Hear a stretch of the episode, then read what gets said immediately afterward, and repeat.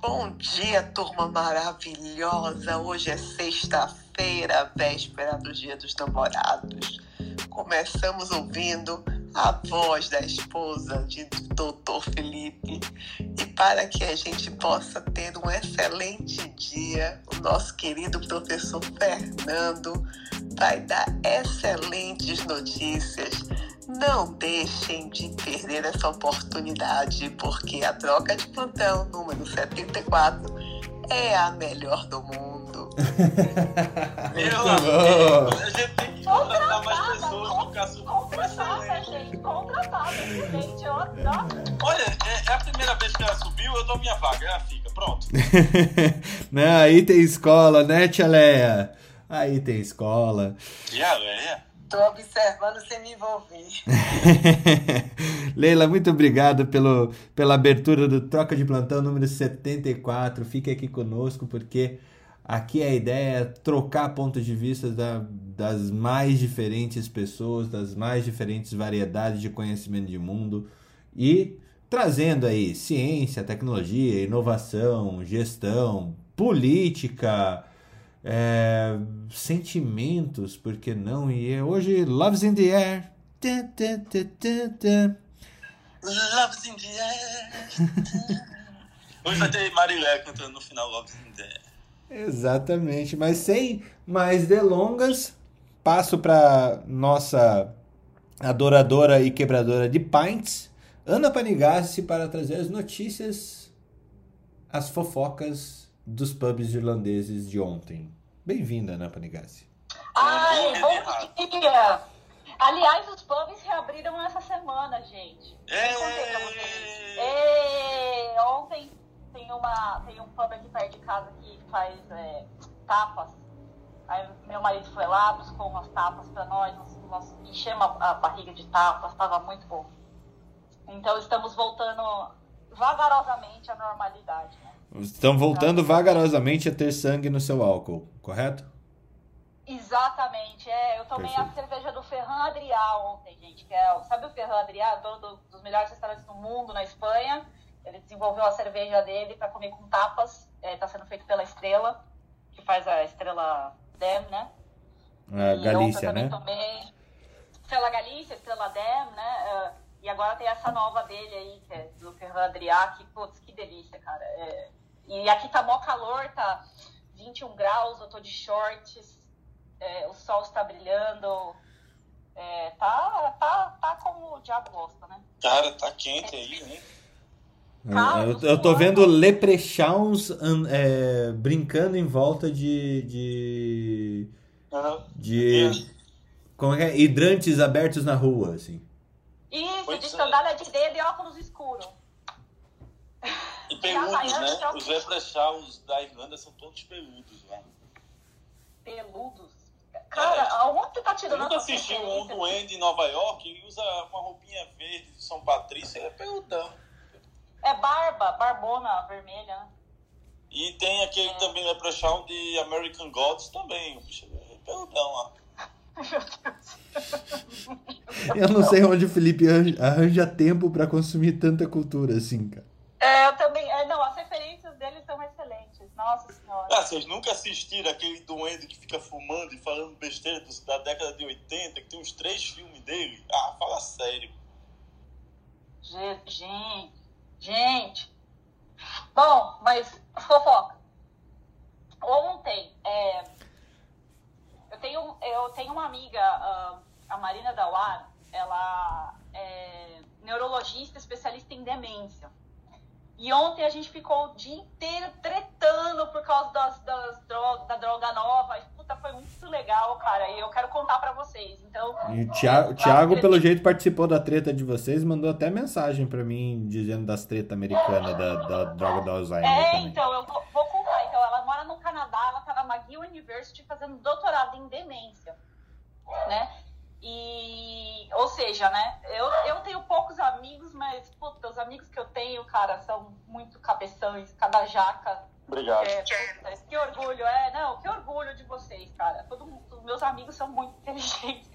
Ela fez especial, mestrado em demência, na, ela, a gente é da mesma turma, né? Ela fez é, mestrado em demência na escola e agora ela está lá na McGill fazendo doutorado né, em, em demência. E a, a, gente ontem estava conversando, né, que essa história do adu, aducanumab, né, dessa nova droga para Alzheimer.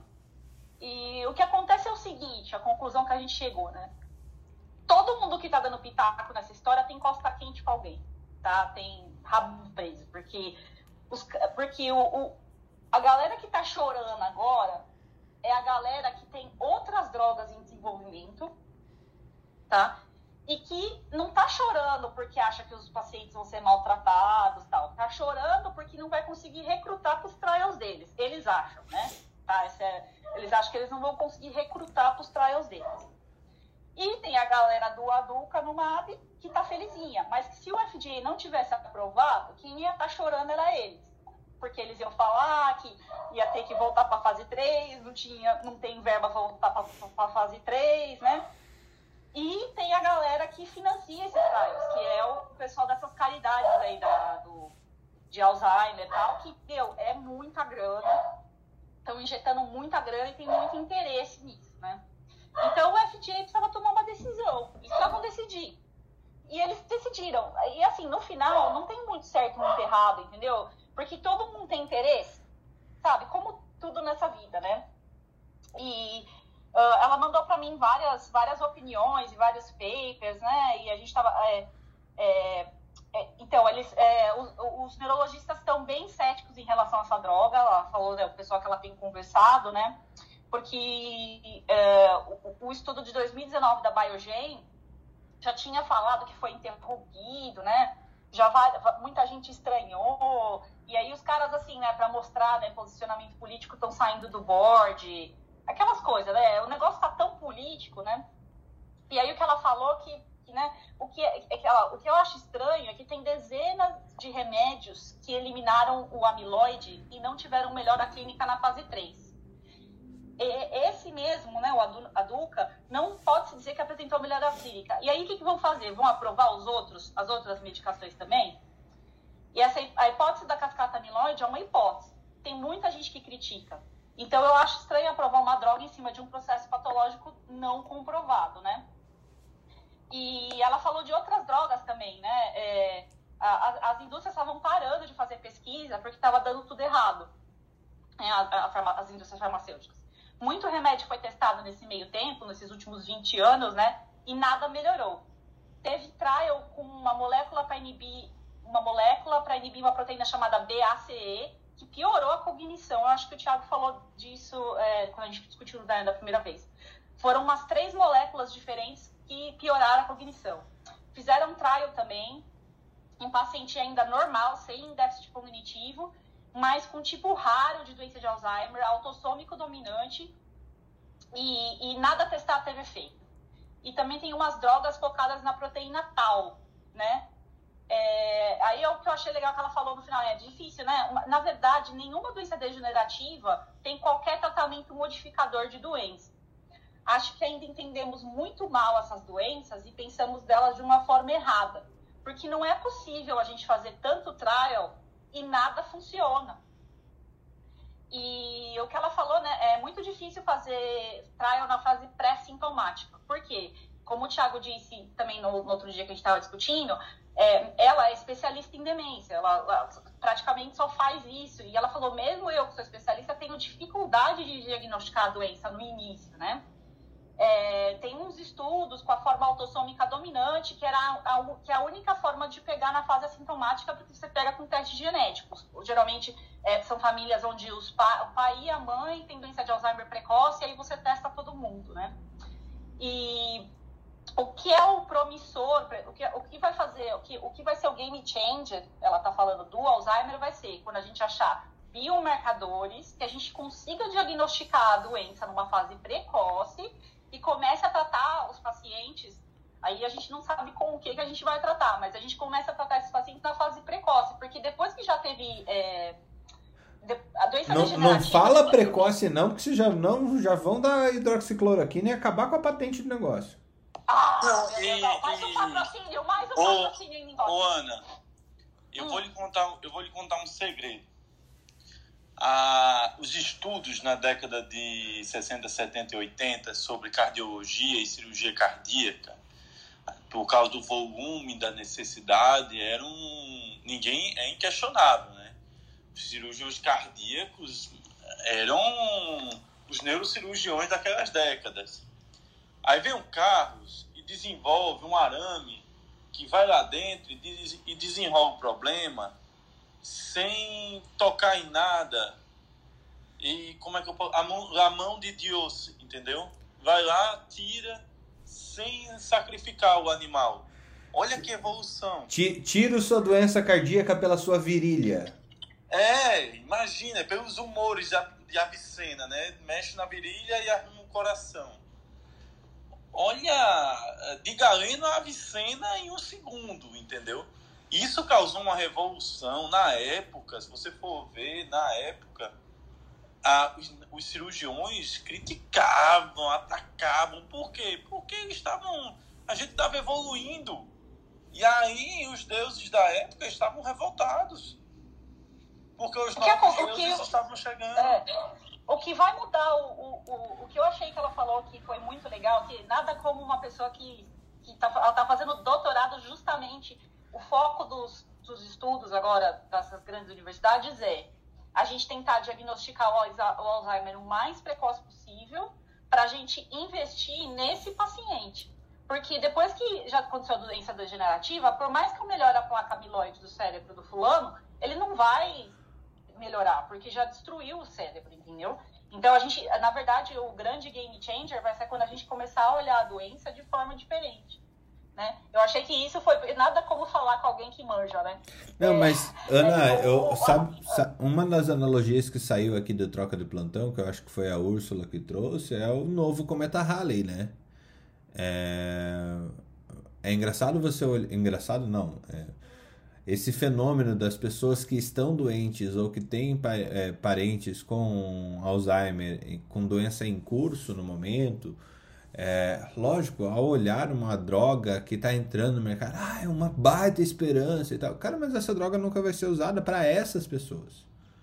Nunca, Exatamente. Nunca é, vai ser usada é, é para essas pessoas. Lembra que eu trouxe a história, a história de um médico que, tinha, que tem Alzheimer e que ele está participando de vários estudos clínicos, né? E ele deixa bem claro, eu, eu, na entrevista dele, ele deixou bem claro, ele falou assim, gente, tudo que eu estou fazendo aqui, né? É, teve um, ele, ele tem essa doença dominante, então ele foi diagnosticado super precoce, então ele, ele, eles estão fazendo intervenções precoces nele e está realmente ajudando. Mas assim, ele fala, o grande legado que eu quero deixar é que a próxima geração tenha um melhor tratamento. Eu falo assim, para mim mesmo, não vai, né? E as pessoas têm que entender isso. Ele mesmo fala, né, que eu quero deixar um legado para a próxima geração. Por isso que eu participo dos estudos, sou voluntário, uh, ajudo os médicos, porque eu sei que vai ser para a próxima geração, né? E é isso que, infelizmente, é porque assim, todo mundo tem interesse, né? Como eu disse, né? A, a, o cara que investe dinheiro na droga tem interesse, o cara que tem outra droga com outro mecanismo de ação quer mais é que essa droga funda. Então, assim, a gente tem que pegar pessoas que é, não estão amarradas a nada disso e tentar, tentar conseguir as informações. Daí, assim, a, daí, e lembrar também essa questão do médico, ele tem uma reserva cognitiva muito grande, né? Então, uma pessoa que tem uma reserva cognitiva muito grande, ele demora a apresentar os sintomas, né? Por, é, por causa dessa reserva. Então, e não vale só a pena... isso, você consegue. É, o que ele estava falando também é que você consegue fazer é, coisas, por exemplo, se você melhora o padrão de sono desse paciente, tem o tal do washout, né, Tiago? É, Sim. Você deve saber isso né? Que assim, quando você dorme, o seu cérebro se autolava, né? Ele se autolimpa e tira todas essas proteínas ruins, isso é durante o sono. Então, se você tem, proporciona esse paciente um sono melhor, ele vai, você vai estender a qualidade da. Você vai estender o tempo de, de cognição dele. É, exercícios de aprendizado. Então, ele, por exemplo, ele fala que ele faz. O pessoal fala, ah, faz cruzadinha, né? Ele fala assim, eu faço cruzadinha porque eu gosto, mas o que melhora a minha cognição não é fazer a cruzadinha depois que eu faço a cruzadinha, as palavras que eu não conheço, eu vou no dicionário e aprendo essas palavras. Porque é isso que melhora a cognição, não é a cruzadinha em si. Ele falou, eu faço a cruzadinha porque eu gosto. Mas o que, o que melhora a mesma cognição é você aprender coisas novas. Então ele está tá, tá aprendendo a aprender novas línguas, ele tá. Ele lê os estudos clínicos que saem, ele ler para tentar aprender, porque é isso que. Então, se você é, diagnostica cedo, você consegue tomar é, decisões é, que melhoram. Então, o exercício melhora a cognição do, de quem tem Alzheimer. Então, é, é realmente tem que Alimentação também, Ana, porque o Alzheimer é gerado diabetes tipo 3. Então, uma alimentação rica em carboidrato favorece. É, então, eu, eu, com certeza, Ana, todas essas coisas mudam a, o curso da doença, né? Então, eu achei bem legal. Diga, Ana, e é, uma outra coisa que também tem que ser reforçada, a gente está preocupando muito com o diagnóstico precoce, mas a gente não se preocupa com a prevenção, ou como você mesmo disse, é, na questão demencial, existe um estacionamento, não um ganho retrógrado, né, de clínica e a atividade física, ela produz neurotróficos, tal qual a irisina e outros, que previnem a manifestação precoce de Alzheimer. Então, assim, uhum. a atividade física uma hora por dia é, sim, um, um mecanismo de prevenção ao Alzheimer ou seu surgimento precoce. Verdade, a irisina é imprescindível. Então, que é a mais prevalente. Sim. É, então, eu achei, então, assim, eu achei bem interessante esse ponto de vista dela, até porque o que ela está estudando no doutorado dela são biomarcadores genéticos e, e é, é, bio, bio, biomédicos, né? Então, exame de sangue, exame de urina, é isso que ela está estudando, é, o grupo dela estuda lá na McGill, né? Eles estão tentando achar jeitos de diagnosticar a doença mais cedo para você poder criar novas intervenções também, né? É, a importância disso é a gente poder criar novas intervenções e, e novos jeitos, né? Porque o, o, problema do Alzheimer ele é a sexta causa de morte nos Estados Unidos, né? Eu vou então, começar. Eu, tem tanto interesse, né? Eu vou começar a trazer a, a, frase do dia. A frase do dia de hoje ela foi proferida por Rob J. Cole. Quem conhece o Rob J. Cole aí? Eu sei, eu é. sei. A medicina é como uma lenta construção de alvenaria. Nós somos afortunados ao longo da vida por conseguirmos colocar um único tijolo. Se pudermos explicar a doença, alguém que ainda não nasceu poderá inventar uma cura. Tem tudo a ver com isso, né, Ana? Tudo. Tudo a ver com isso, Fê. Você tem absoluta razão. E... Para quem não conhece o nosso amigo Rob, ele faz parte da família Cole que é a família de médicos criadas pelo, pelo Noah Gordon aí no, no na sua, é. é, nos seus três, quatro, cinco livros que ele escreve sobre é, romances da medicina aí, começando com o físico, o xamã e depois a doutora Cole. É, é, é uma leitura assim a super legal. da doutora Cole. A difícil decisão. É, acho que é Matter of Choice, uma coisa assim, né? Matter of Choice. É, melhor que é, o terceiro. É que você sabe então, como é então, tradução, né? É, é. The Physician, o físico. Poxa, essa foi o máximo, né? Essa é a pior, né? Não, a pior não. o físico é a pior, né? De todas. Por que não né? me contratam lá na Herbert Richards pra eu fazer essas traduções? Cara, eu, ia fazer, eu não ia fazer tão feio assim, não. Jura você. Tem uma que eu eu só queria dizer o seguinte: essa treta dessa semana aí do Alzheimer, puta cara, foi muito legal. Eu aprendi pra caramba. Eu nem gosto de neuro. e, puta, eu aprendi muito sobre clinical trial, sobre novas drogas, mecanismo de ação. E, puta, foi muito show. Foi, foi a treta da semana. Adorei. Adorei. Tiago, colabora com a treta ou traz treta nova? Eu acho um absurdo a pessoa não gostar de neuro. Deixar claro. Não, órgão maior. Tem especialidade que se você não gosta, você parece uma boa pessoa. Mas neuro é uma boa especialidade, até porque a, o conhecimento que o neuro tem, a gente tem sobre neurologia é praticamente o mesmo, é muito pouco. a Marina é uma das minhas melhores amigas, cara. E quando eu fiquei, eu tive aquela neurite, que eu fiquei plégica e tal, quem me, quem me socorreu, assim, no primeiro momento, porque era semana de Natal, não tinha, puta, não tinha um médico, nada, foi ela que me socorreu, cara. Ela fez um exame neurológico completo em mim, demorou uma hora e 45 minutos, cara. Então, assim, sou eternamente grata à neurologia, porque hoje eu ando, eu, eu tenho uma neuropatia nas pernas, mas eu ando, eu tô, eu tô super bem devido a ela, e, e a doutora Cristina Macedo Einstein, que também é uma fofa, e da, da neuromuscular da escola. E, então, assim, eu detesto, mas confio. Ó, ainda bem que vocês existem, cara. Valeu, valeu. Bom, a única coisa que eu vou complementar, acho que a Ana trouxe muito bem, tá? Sobre essa questão do, questão do Alzheimer. É, eu acho que realmente a melhor questão da gente investir mesmo é nessa prevenção. A questão da atividade física, questão de uma dieta, né? A questão de viver uma vida com equilíbrio. Eu acho que isso que nós temos que reforçar para os pacientes e que isso não seja somente num dito final da vida, mas que seja feito desde a infância, né? O que nós estamos tendo com problema de crianças ah, com transtornos mentais, com transtornos metabólicos, isso já é uma grande preocupação. Então, que isso seja, né, desde a da infância, para que a gente é, desenvolva, né, que adultos organismos mais saudáveis e com menos riscos de desencadear essas doenças neurodegenerativas que realmente é muito triste, né, quando a gente vê isso. Tiago, você faz igual meu marido, você prescreve os depressivos e caminhada meia hora todo dia para fazer potencializar o efeito? Porque ele faz isso. Isso É, não a caminhada faz parte do tratamento, né, da, da depressão. Então, a, Não, e do Alzheimer que- também. Não, é, é uma estratégia para dizer que o remédio funciona, entendeu? É feito uma Não, não é não. Precisa fazer a Ah, caminhada para certeza. tratar o Alzheimer. Tem aquele pessoal, olha, seu selênio tá baixo, faça quatro horas de academia e tome dois comprimidos de selênio. Aí a pessoa faz quatro horas de academia e toma os dois, os dois comprimidos de selênio, aumenta 0,5, a pessoa tá lá, tá vendo como eu tô ótima? Selênio. Mas Cê- eu tenho uma pergunta: a caminhada da geladeira até a cama é, é, conta? Qual é a distância? Depende se você Aí tiver selênio na geladeira, Ana.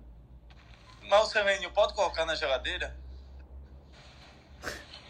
Eu, Eu, não acho ouvi. que o resumo, eu acho que o resumo de tudo isso é o que o Tiago falou aí. A gente precisa ter uma vida equilibrada. A gente, o problema é que a gente ah, ou entra, ah, saiu uma coisa nova, vamos todo mundo malhar agora desesperadamente, agora vamos tomar selênio, agora vamos tomar zinco. E as pessoas não têm uma, uma, uma sustentação de uma vida equilibrada. Se você tem uma vida mais equilibrada, eu acho que, que isso é fundamental, tá? Mas, Marília, é uma, uma coisa importante, assim, todo mundo busca o milagre em cápsulas, né? Ah, É, isso é, isso é, é fato.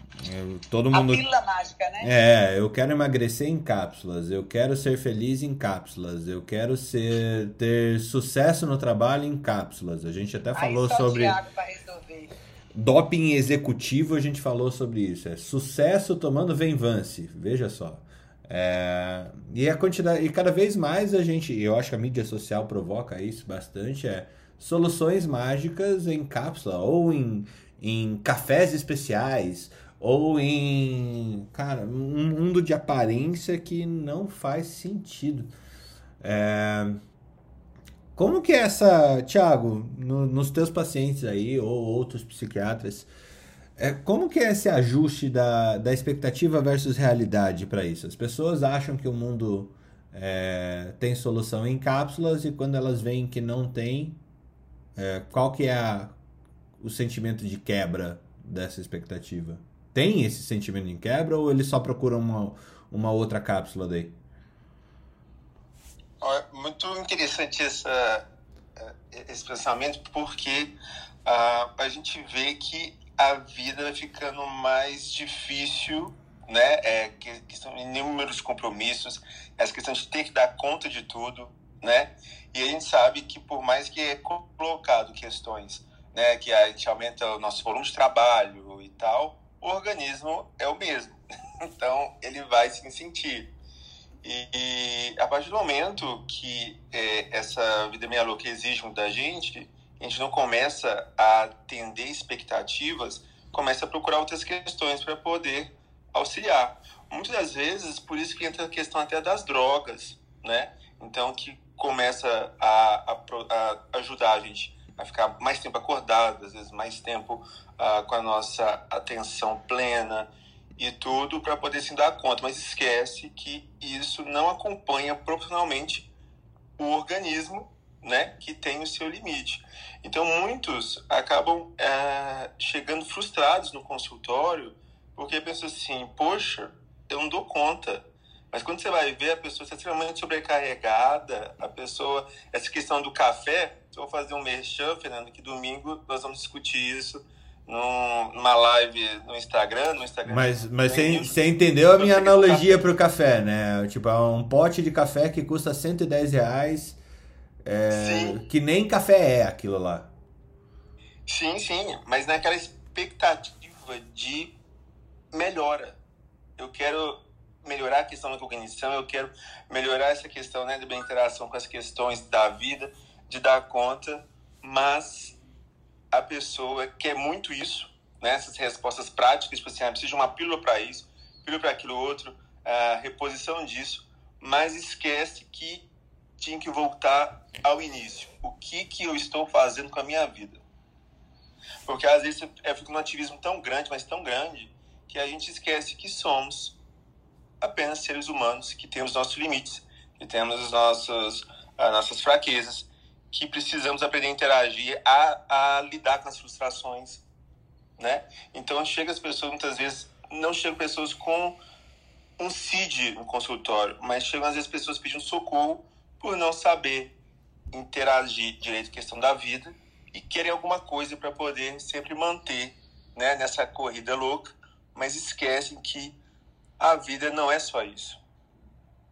Então é um problema muito grande. Então acho que questão que envolve muito, Fernanda, a questão cultural, sabe?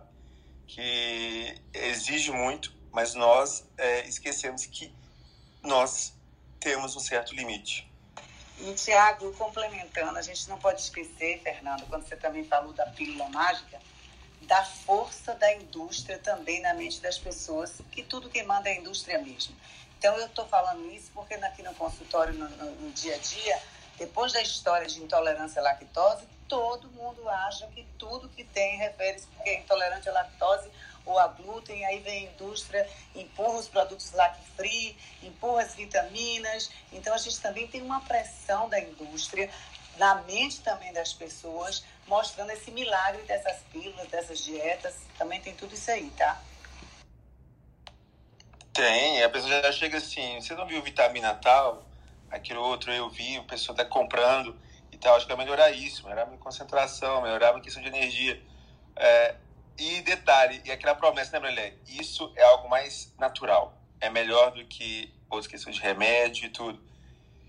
Para quê? Com o objetivo de ter uma energia, de poder dar conta dos fazer mas esquece que não é só isso, ou que isso pode estar camuflando alguma coisa pior dentro dela. Então, são questões, né, Fernando, que a gente tem que reavaliar questões da vida mesmo. Tipo assim, de dar uma freada e ver, tipo assim, poxa, o que, que eu estou fazendo com a minha vida? Ou o que eu realmente preciso melhorar e pedir uma ajuda antes da gente tomar nossas próprias decisões de querer uh, pegar um comprimido apenas e seguir do, é, de, de, seguir, obviamente, aquilo que eu que pode estar desgastando. Acho que é uma maneira de a gente ter uma reflexão e poder melhorar a nossa vida como um todo. Com certeza. Felipe, que tá. Fala, Carlos, daí depois Felipe. Então, eu acho que esse seria o, o pensamento mais lógico e mais saudável, né? Mas a gente vive um, um momento da de realmente do viés da confirmação de forma exponencial, né?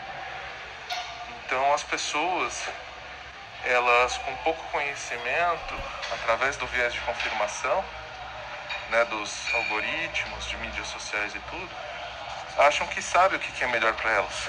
Então essa é, e, e vai ser muito difícil de a gente combater isso com o que a gente tem hoje de pensamento. Talvez nós teremos que mudar um pouco a abordagem sobre esses temas para exatamente conseguir convencer essas pessoas que elas não têm razão e de que elas realmente precisam dessa, dessa ajuda. É, outra frase do dia é do Steve Jobs quando ele fala que não é função do cliente saber o que ele quer consumir. Né? Ou seja, corrobora ali com a, com a frase da Marileia, é que toda a indústria propõe toda a atividade de vida e hábitos de todas as pessoas do mundo, pelo menos de, de toda a barriga ali da, da curva de Gauss. Felipe, pode falar. É uma coisa que tem que tomar cuidado, já que é para tretar, é tomar cuidado com essa questão do povo falando, por exemplo, biohack, né? Seja seu próprio médico. Seja isso, aquilo outro. Dose isso. Faça aquilo. Pá! É, a gestão do autocuidado. É, Reinvenção da saúde. Acho que o povo é É muito foda pra, para a saúde. Não, vou reinventar a própria saúde. Vou ser meu próprio médico. Isso é um perigo. Não, o seu médico está permitindo tudo errado. Ele pediu esse exame, você está tomando isso, o soro milagroso. é por aí. Felipe, tá contigo. Trete, trete, Essa- trete, trete. Ah,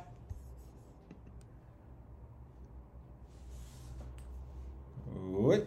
Felipe, Ah, A mulher dele pegou ele. bi- são os biohackers. Tiago, são os biohackers. Ana. Ana Carol, Infecto. Ana Infecto, que nem o pessoal tava chamando. Ah, é Ana Infecto. Já traga, despeje as suas notícias antes do Felipe, então, já que ele tá com problemas de conexões. Ele quis deixar para mim as notícias, que ele tá pondo tudo lá no grupo e eu já, eu já tinha pego essas notícias também. Ó, primeiro eu vou falar de dois editoriais que saíram na Science, de hoje, fresquinhos. voltei. Pode terminar aí que depois eu Não, falo. quer falar? Não, é que eu peguei o elevador. Ai, Aí não foram hackers indianos, foi o elevador. Ah, então tá. Ó, primeiro falando sobre os trials de vacina que iam acontecer na África. Tinham é, trials já programados para as vacinas da Pfizer e da Moderna para acontecer na África, patrocinados pelo governo americano, e eles foram cancelados pela indústria. Imagina-se por quê, né? É, o objetivo é avaliar a eficácia dessas vacinas contra a variante que antigamente era chamada de sul-africana e que agora é chamada de beta. Então, é, o que aconteceu? A Pfizer disse que não ia participar, a Moderna falou que ia e depois deu para trás também. E já estava definido que ia ter essa, esse, esse trial lá. Inclusive, os, os a população estava aguardando muito, porque alguns países eles, eles têm um problema muito da co-infecção com HIV lá. E alguns países chegam a ter uma prevalência de 27% de HIV, olha isso, na população. É altíssimo. Então, a gente precisa olhar isso, olhar o que está acontecendo. E eles dizem que é porque estão criando agora uma nova vacina, que vão colocar, é, vão reorganizar a vacina que existe, mas entende-se também que é por medo do trial não dar certo e dessa maneira a vacina não ser liberada para uso em outros países. Mas, gente, isso é muito importante da gente pensar, né? Até que essa vacina sul-africana, ela não. Mentira, essa variante sul-africana não está muito disseminada no mundo, mas coloca nesse ponto o maior risco à humanidade nesse momento, né? Mas, Então, é Ana, coisa eu, eu não importante. entendendo. Esses caras estão fazendo trial no, no mundo inteiro. Por que, que eles vão fazer só na África? Tá todo mundo fazendo trial. Não, por que, que eles não vão fazer na África ou por que eles vão fazer na Não, África? por que, que eles estão individualizando? Tá todo mundo usando a vacina. É De tudo Não, é por causa jeito. da variante sul-africana. Entendeu? Entendi. que a variante sul-africana, pra- ó, a Johnson Johnson tinha tido uma eficácia de 57%, a Novavax 49%, a AstraZeneca 11% de eficácia contra a variante sul-africana. A Pfizer disse que teve 100%, mas era um N muito pequeno. Ela só teve nove casos de variante sul-africana no grupo controle. Então precisava fazer um trial maior. E a Moderna é desconhecido. Então, atualmente, o maior risco para a humanidade é essa variante sul-africana. Para o mundo inteiro, porque se sair de lá e as vacinas não cobrirem essa variante, esse é o grande problema, entendeu? Por isso que o governo americano está patrocinando essa, é- é esse trial lá. Não é por bondade também, não. Não, eu até comentei isso ontem, né? Essa questão aí, entenda, ninguém, todo mundo vai para a Europa, todo mundo vai para os Estados Unidos. Então você tem a preocupação de turistas que alimentam essa região. Então estava todo mundo preocupado com os turistas chineses, os turistas japoneses e a América do Sul. Na, no caso da África, a África é sempre muito isolada, né? Não tem esse fluxo tão grande. Mas essa variante africana e os estudos, por não acontecerem lá, porque o que acontece? Por que, que a turma estuda no Brasil? Estuda no Brasil porque aqui é um comprador de vacina espetacular. O cara está estudando aqui no Brasil porque sabe que vai vender 400 milhões de doses. Né? Esse é o motivo de se vacinar aqui no Brasil. É, de se fazer trial aqui no Brasil. Mas na África, você vai acabar doando. Então acaba não fazendo trial, só que a capacidade de mutação do vírus lá pode ser caótica.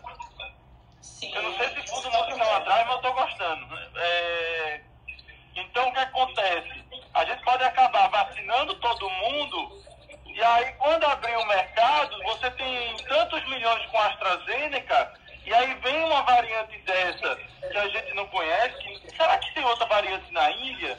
Será que tem outra variante no Brasil? Será que tem outra variante na África? A gente só vai descobrir isso quando reabrir mercado e tiver todo mundo vacinado. E aí você vai ter uma terceira, uma quarta onda de pessoas vacinadas com vacinas que não são capazes de pegar essas variantes. Mas não vai ter um caráter pandêmico. Vão ser realmente surtos específicos. E Laia, toca o barquinho, Ana. Tem é uma, e um outro, outro, um outro questionamento que surgiu aqui com relação a esses trials é que a Moderna ela recebeu dinheiro, a Pfizer desenvolveu sozinha, mas a Moderna recebeu dinheiro do NIAID para desenvolver a vacina. Então, eles receberam um bilhão e meio de dólares. E aí, agora, o governo está pressionando, falando que tem que fazer também o que eles querem. A Moderna está dizendo que vai fazer, vai oferecer uma nova vacina bivalente que está sendo desenvolvido, que desenvolveu, né, que está terminando o processo, que contém também RNA mensageiro do, do spike original e também o RNA mensageiro dessa versão modificada da, da variante beta, que é a variante sul-africana. Esse, esse é o primeiro. Aí agora vamos para o segundo. Isso, são, isso a gente já falou, isso é uma coisa que vem sendo falada, mas sendo na Science hoje. É, misturar vacina pode aumentar a resposta imune. Tá? Só que isso está sendo cada vez mais visto, por quê? Porque, um, com a falta de vacina em, e, em alguns países, você, eles estão abrindo mão e dando a segunda dose de outra vacina. É a vacina que tem, não precisa ser a mesma, da uma e da outra. E em outros países ainda teve o problema dos efeitos colaterais e alguns grupos etários não podem mais receber a vacina da AstraZeneca. Então, por causa disso, a pessoa recebeu a primeira dose da AstraZeneca e depois recebeu a segunda da Pfizer. E aí, o que, que se descobriu? Que a resposta imune é muito poderosa, tá? Então, esses, e além de tudo, os efeitos adversos também, é claro, relacionados a essa resposta imune. Então, mas essa resposta ela é intensificada quando você faz essa, essa administração de duas doses de vacinas diferentes. E está sendo descoberto por acaso, porque na Alemanha, no Canadá, em alguns países, isso virou norma. E é, foi feito até um estudo na Espanha com 448 pessoas que receberam uma dose da Pfizer oito semanas após a da AstraZeneca, tá? Nesse caso, essas pessoas tiveram menos efeitos adversos e uma resposta de anticorpos robusta após duas semanas da segunda dose.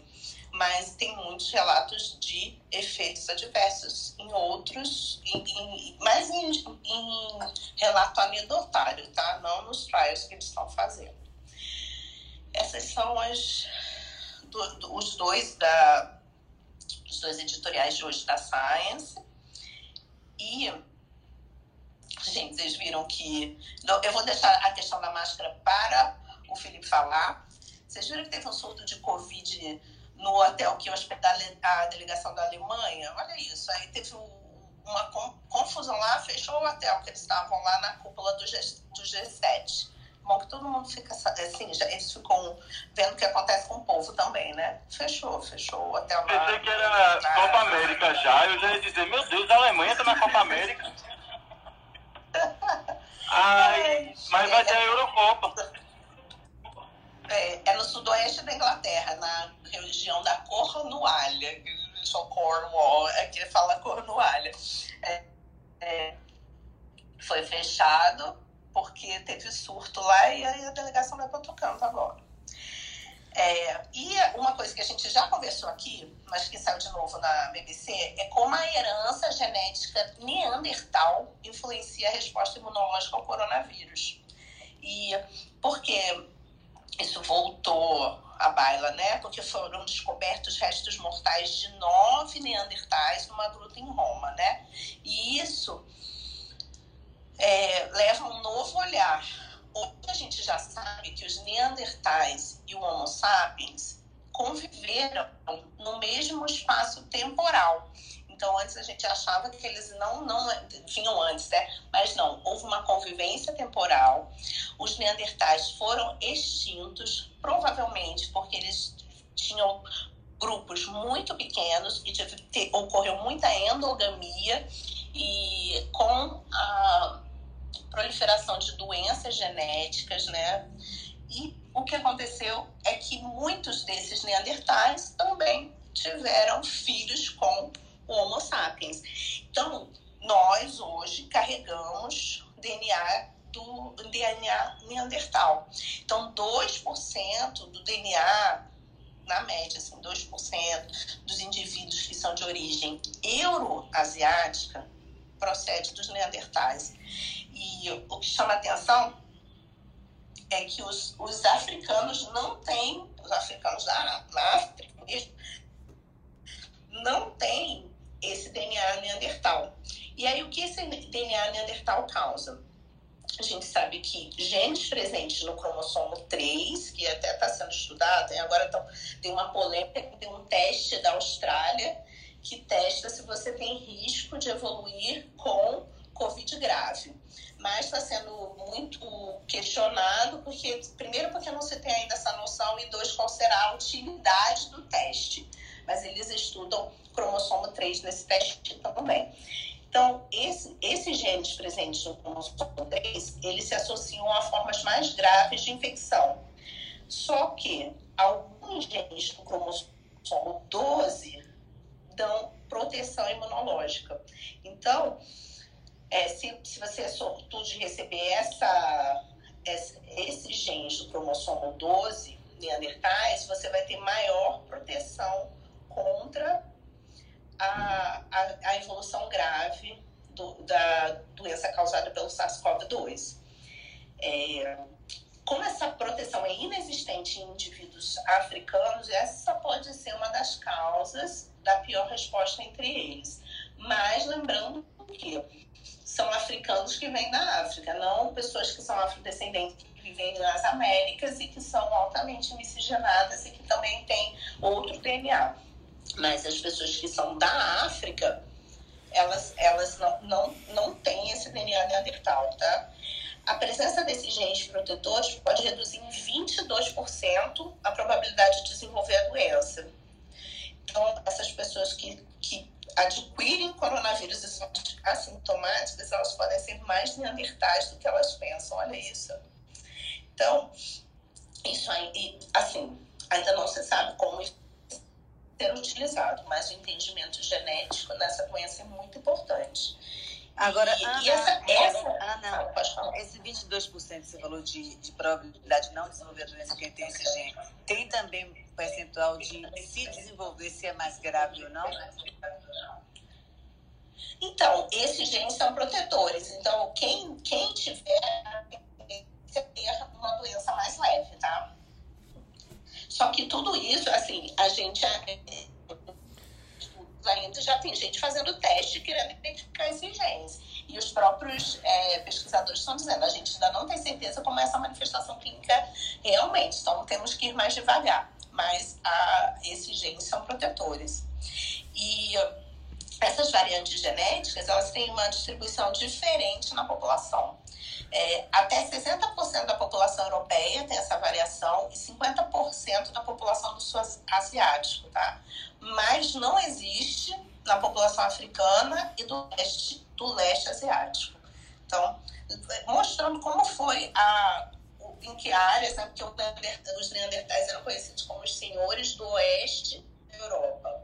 Então, mostrando, além do local em que eles abrangeram, que eles não eram tão nômades como Homo sapiens, eles ficavam mais restritos, também porque eles é, cruzaram com outros povos que aí se locomoveram, né? Mas aí teve essa extensão que não chegou até a África nem o leste asiático. É, e lembrando que eles também, hoje em dia, contribuem com vários traços até de personalidade, né? de ser mais é, introvertido. Tem, tem vários traços que provêm de, do genoma neandertal. Tá? É, eu eram essas notícias. Vou deixar a da máscara para o Felipe falar. Desmascare-me, Felipe. Peraí. Vamos lá. Eu tava, é... Primeiro eu estava falando da história da Índia, né? A Índia bateu o recorde de mortes diárias por Covid.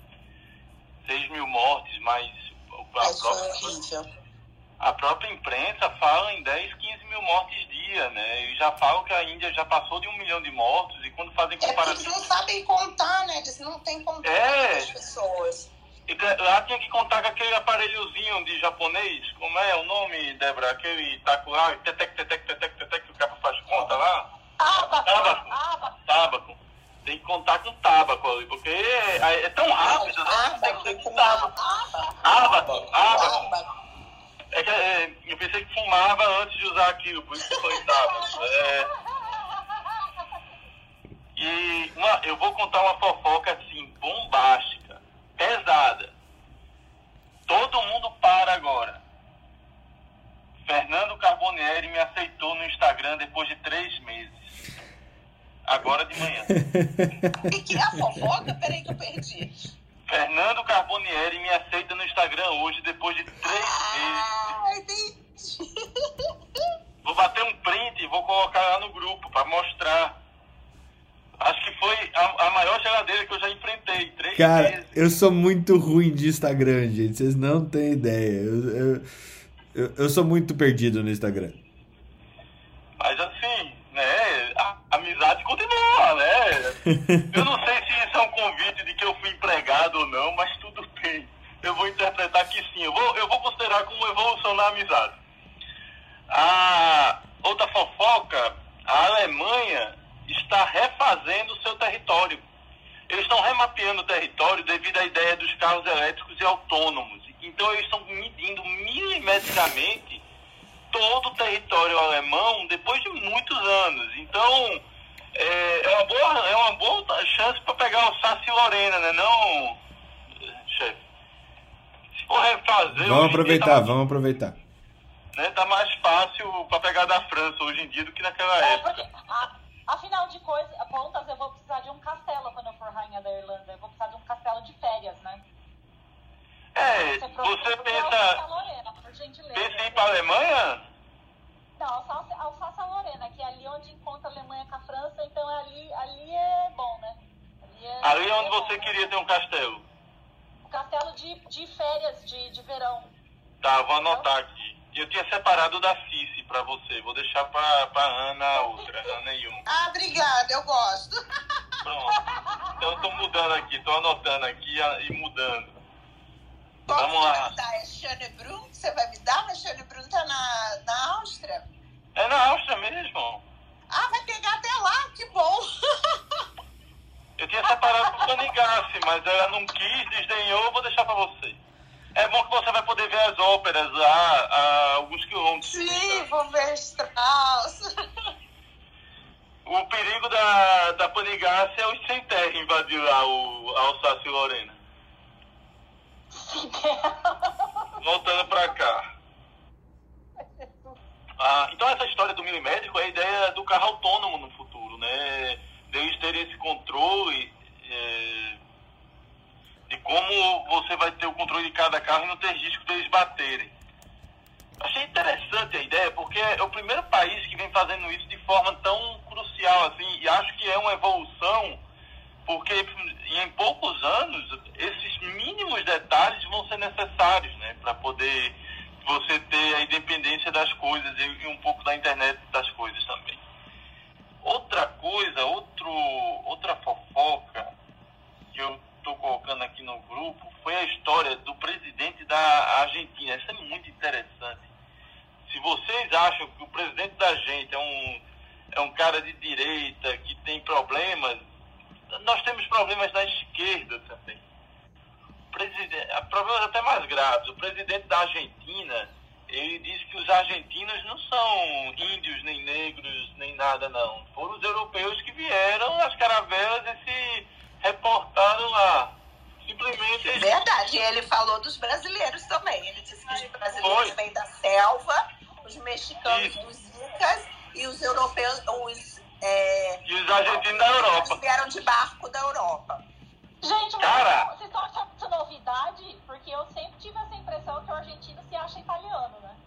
Não, mas o argentino, ele, ele diz que o melhor negócio é você comprar um argentino pelo que ele vale e vender pelo que ele acha que vale, né? Esse é o melhor negócio que existe. Né? É, como faz disclosure sobre não preconceito aqui? me ajuda, me ajuda nessa. Não, não, pera, a gente tá falando em relação ao presidente da Xenofobia, não. É, não, não, eu estou falando. Os brasileiros vêm da selva. E os argentinos vêm da Europa Mas de é um, relato de, é um relato de um fato, realmente. Veja, falou, né? o, o presidente argentino tem problemas, mas dizer que os argentinos são simpáticos, sinceros, carinhosos e, e pessoas boas e que se acham humildes, aí também é um negócio meio complicado, né? Putz, ó, eu, eu, eu vou, Felipe, eu vou ter que cancelar. O Brasil tem cinco Copas e vocês têm duas. Uma Copa vocês ganharam com um gol de mão e a outra vocês ganharam por causa do general. Tá certo? E, Ganhamos e... Copa sem general. não, não, não sei se 70 dá pra falar isso. Não, dá. É, deixa eu sair do futebol rapidinho. Só eu realmente planejava é, fazer um encontro do troca de plantão num vinhedo na Argentina, mas depois dessa eu acho que a gente vai ter que trocar aí pra França. Coloca uma pausa, coloca uma pausa na gravação pra saber onde você vai cortar esse pedaço. eu, eu faço uma nova gravação agora, um novo texto e o senhor deixa esse. Tá bom. Ô Felipe, a gente pode perder. Todo... a gente, a gente pode perder. A gente pode perder todos os patrocínios, mas menos da Catena Zapata, não, da Zucard, né? Por favor. Não, a gente faz outro áudio agora, é, a partir de agora, que eu vou falar bem dos argentinos. É, eu vou me esforçar, tá? Pra mentir, mas vou falar bem, juro. Não, não, não. Pa passa pras notícias. Pula, pula o Assim, eu, eu, talvez a gente tenha que, que, que pular as falas de presidentes de qualquer lugar do mundo, assim, né? Vamos é, pular a, falas a, de presidentes. É, é só um reflexo de como está a presidência na América do Sul, né? A candidata de direita do Peru está para ser presa. A candidata de direita do Peru está para ser presa. É, a frase é essa mesmo. E, e ela está perdendo a eleição por 30 mil votos. E tá a maior confusão no Peru. O Peru tá solto lá. Porque a eleição tá pesada e tá tendo acusação toda hora, de um lado e de outro, né? Já se falou em suspensão de 200 mil votos. Tá parecendo eleição americana. Não tá fácil, viu? Olha, se no Peru não tá fácil, imagina no Brasil, viu? A Colômbia está tendo problema de eleição. O Peru está tendo problema de eleição. A, a gente tá, o Brasil e a Argentina tá tendo problema de presidente. A Bolívia, eu não vou nem falar, porque vão dizer também que eu não posso, vou perder patrocinador boliviano. Então eu vou deixar para passar minhas notícias. tá bom. Carlão, você tem notícias pra gente? Tá na estrada Pedro Bino e Carlos Bernini? Era que eu tô no meio da sequência aqui de exercícios agora. Ah, malhador. Vou passar pro Alex então. Alex, você, você veio com várias notícias ali de manhã já. O que, que você acha desse, desse trem maluco quando sai de Pernambuco, vai fazendo chique-chique até chegar no Ceará? É isso que eu canto pro meu filho. Rebolar, pai, mãe, filho, eu também sou da família, também quero rebolar. Exatamente. Oi, Fernando, bom dia. Na verdade, eu acho que não tem muita fofoca, não, viu? Eu tava só observando o que tinha de, de, de interessante aí de. Tá com medo de perder o patrocínio, né? tá com medo de perder patrocínio. Eu tô ligado. Há um, tem um peramanca na, na adega me impede de falar dos portugueses, né? Ah, não, na verdade não. Eu só tava mesmo olhando os casos aqui, como é que tá se comportando no Brasil. E voltou a que ele tem um comportamento muito distinto de cada região, é muito interessante aí da Covid, porque a gente tenta, tenta entender como está se comportando do ponto de vista de, de contaminação em cada cidade. A gente utiliza aqueles critérios de, de localização, de, de, de atividade de risco, Uh, agora entra uma outra variante que é a questão da, da imunização e, e, os aspectos individuais, né? Então, é, a gente sempre com a esperança de que as coisas venham a melhorar, né? E é, quando eu observo as curvas, elas estão realmente. Eu acho que o melhor comentário para como está evoluindo é, foi o seu, viu, Fernando, ontem, né? A gente, a gente tá saindo da onda, mas a gente continua surfando lá na crista. Assim, a gente né? tá na rampa. Na rampa, isso, tá exatamente. Não tem onda, a gente, a gente tá, tá, na rampa. A gente tá naquele torneio de surf da Terra Plana, né? Que já tem vários desaparecidos que não voltaram ainda. É, exatamente, tem, tem, tem, uma população que tá ali na borda. Mas é, eu, tô bastante animado, acredito que eu já tinha visto isso antes de entrar maio, que final de junho acho que as coisas começam a ter uma estabilidade, se a gente tivesse uma cobertura vacinal melhor, né? A gente já está com 25%. Teve uma intensificação.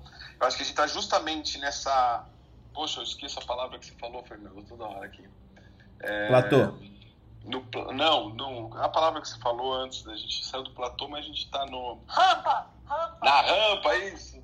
Na rampa. Então a gente tá. Pra gente. A gente está, eu acho que na rampa mesmo, evitando uma terceira onda por conta dessa cobertura que deu uma deu uma deu um acréscimo. O que eu observei é muita gente. Vagalhão, vagalhão, é o vagalhão, Alex.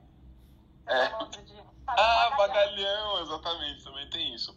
É, eu acho que a gente está aqui por conta justamente de, de, de, dessas, dessa, dessa, desse avanço que aconteceu em maio de, de imunização, em junho, e porque o por que, que eu estou dizendo isso? Porque eu estou vendo um número muito grande de pessoas que tomaram a vacina e dois dias depois, três dias estavam contaminados, né?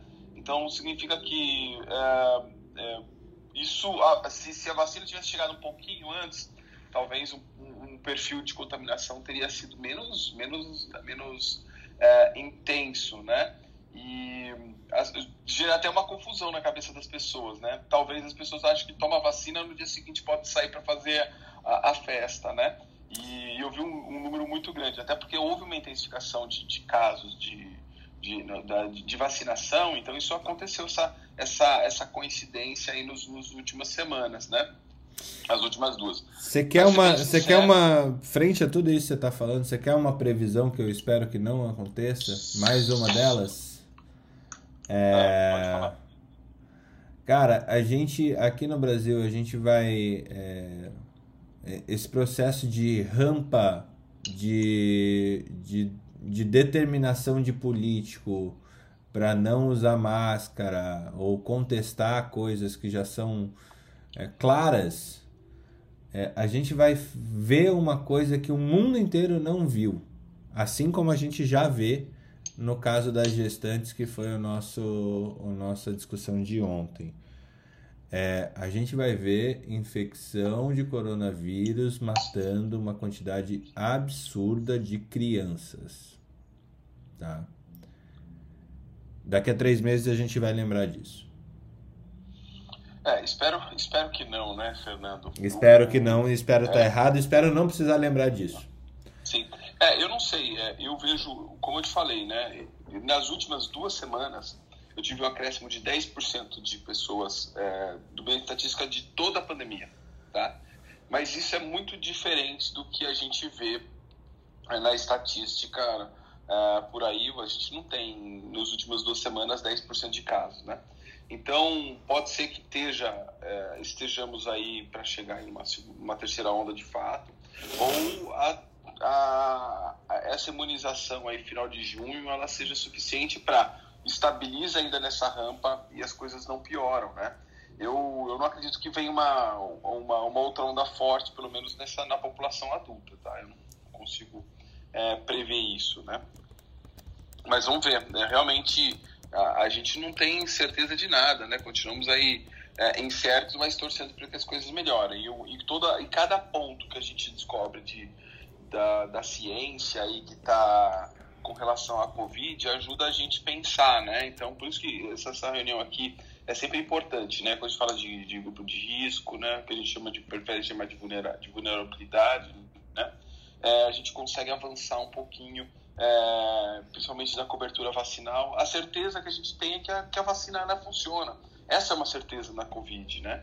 E, por exemplo, ouvi a notícia, ah, eu agora nem me lembro se foi da Ana ou da, da, da Maria, sobre eu posso usar uma, uma, uma segunda vacina que não seja da mesma, da mesma da, do mesmo tipo, isso também nos, nos, auxilia a ter um, ter um cenário positivo, né? Eu vi aquela a publicação do CDC, que fala de, de população 100% vacinada, né, de fully vaccinated, é, que inclui a, as vacinas americanas, eles colocam lá na lista da, das, das, das condições para para retorno normal às atividades, eu acho que até, até os silos de máscara, eu me lembro, estou tentando procurar o um artigo aqui, e também no rodapé ele coloca AstraZeneca, é interessante, né? Porque o CDC é focado no público americano. Então, no rodapé, ele inclui também a AstraZeneca, além das que já estão lá, né? Bem, eu acho que para sexta-feira...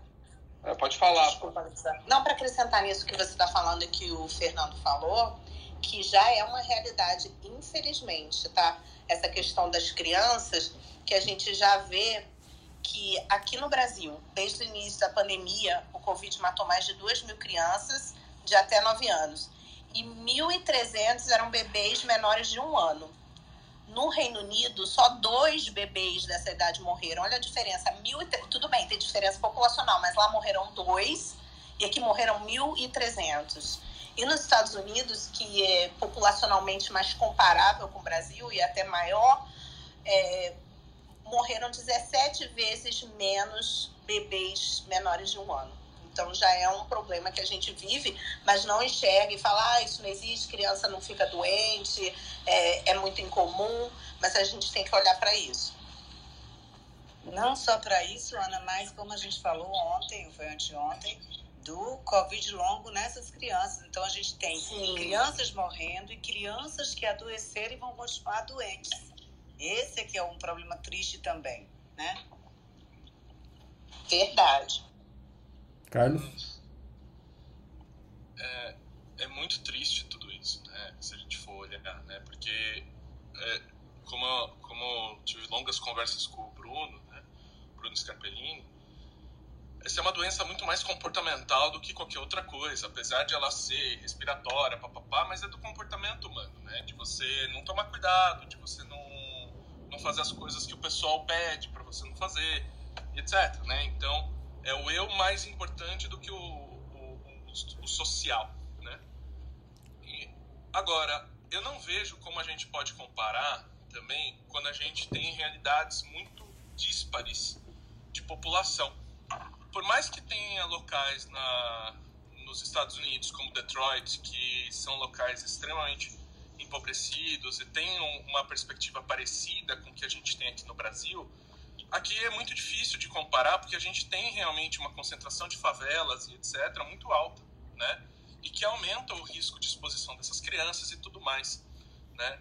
É, logo no começo da pandemia, eu estava lá em Manaus, né? Isso antes de explodir Manaus. E aí comentando, não, máscara, não sei o que, não sei o que lá.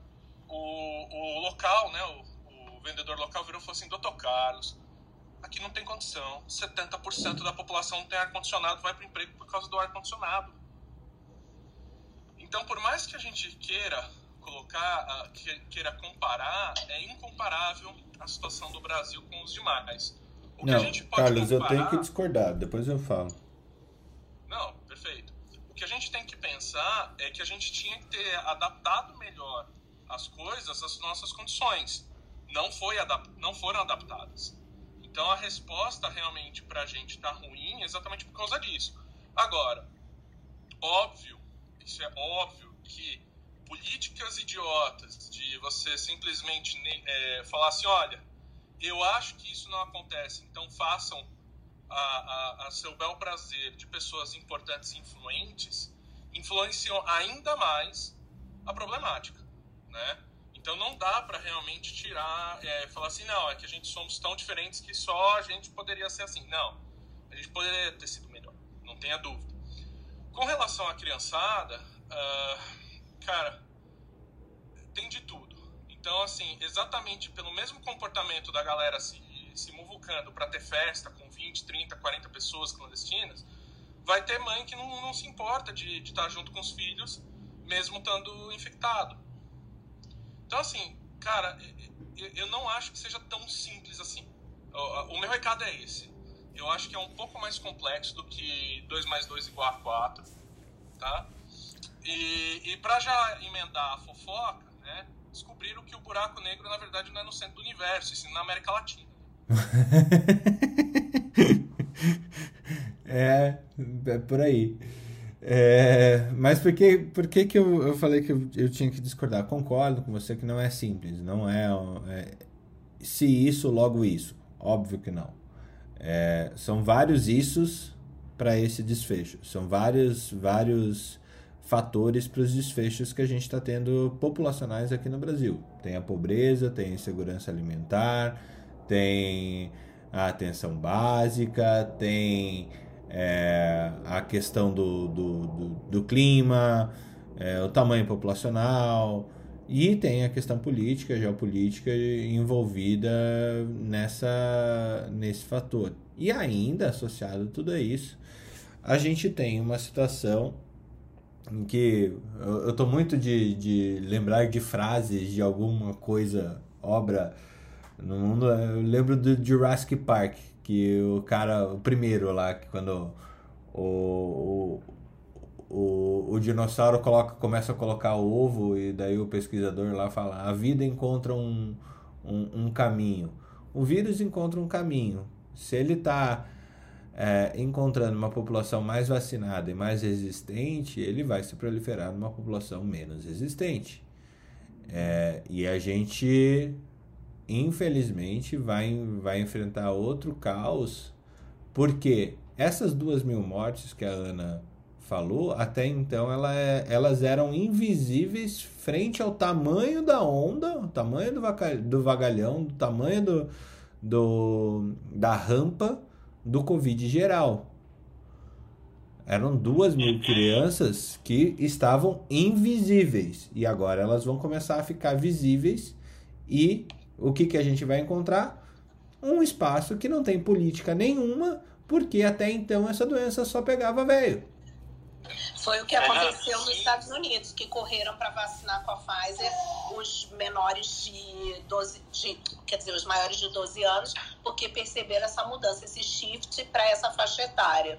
E estão correndo agora para estudar é, a partir de seis meses por causa desse shift. E na, na China começou no três anos. É um problema bem mais grave, viu? É um problema bem mais grave. Imagina que aqui em Pernambuco você tem 2 mil leitos de UTI para Covid adulto e 30 leitos para Covid pediátrico. Aí. O que é que vai acontecer? Exato. A gente vai virar, a, a, vai, vai virar pediatra. Vai virar bem, é o pior da pandemia. Qual foi a pior fase da pandemia? Quando eu virei pediatra. Era tudo que eu tinha medo e odiava, virando realidade, né? Porque. A gente, agora a gente vai ter que formar é, é, pediatra intensivista. A, a gente não tinha intensivista e agora a gente vai ter que formar pediatra intensivista.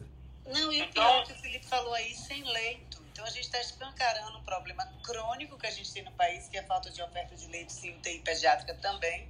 E nesse caso aí será um caos do caos, né? Porque não vamos ter. E, e eu ainda digo mais, viu?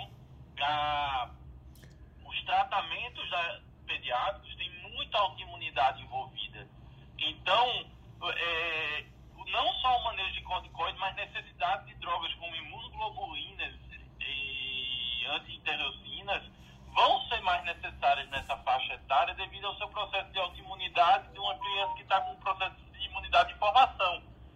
Isso é, é, essa questão de imunomodulação, quando bem feita, tem bons resultados, mas quando ela é mal feita, é, é caótico. Então, é, nesse ponto de vista, assim, não estou discordando que, que vai escancarar um, um negócio, mas não será só aqui, serão todos os países que têm parecido, né? Que a gente, como eu falei, eu não acho que a gente consiga se comparar com nenhum outro país, né? É, o mais comparável é a Índia, né? O mais comparável é a Índia. Comparar com a Índia. Ah. Você também está muito radical e xenófobo. Olha aí, a gente pode comparar com a Índia. Oi? A gente pode se comparar com a Índia.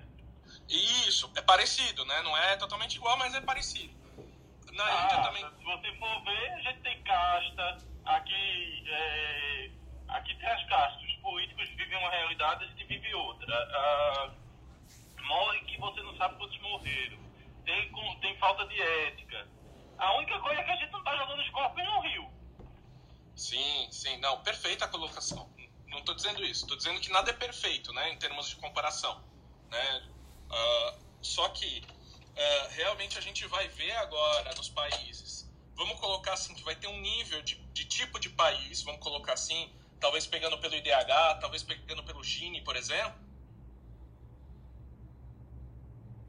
Fica feia com relação à pediatria.